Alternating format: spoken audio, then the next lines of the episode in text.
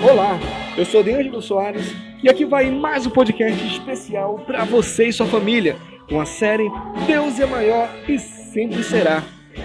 Temporada 4, episódio 14. E o tema de hoje é rede.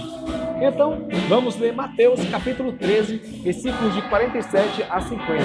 Diz assim: O reino dos céus é ainda como uma rede que é lançada ao mar e apanha toda sorte de peixes.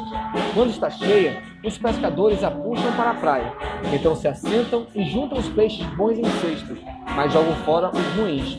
Assim acontecerá no fim desta era. Os anjos virão, separarão os perversos dos justos e lançarão aqueles na fornalha ardente, onde haverá choro e ranger de dentes.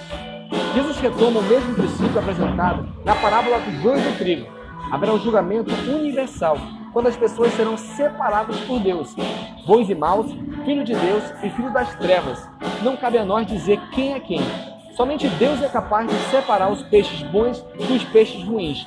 Mas nessa parábola da rede, Jesus revela algo impressionante.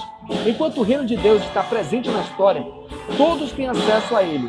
Peixes bons e ruins são beneficiados pela generosidade de um Deus que dá o sol, a chuva, a alegria, a vida e todas as dádivas de um reino de abundância. O reino de Deus oferece benefícios de vida que não são a exclusividade dos religiosos, ao contrário do que gostariam os religiosos e todos os que acreditam deter o monopólio do divino. Deus é mais generoso do que alguns de seus filhos e mais inclusivo do que a maioria deles.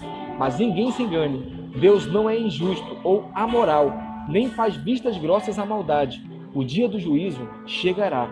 O evangelista Lucas conta a história de dez leprosos curados por Jesus. Dos dez, apenas um teve consciência de estar diante do Messias e voltou para agradecer. Os outros desfrutaram do favor de Jesus, mas foram embora sem dizer nem sequer obrigado.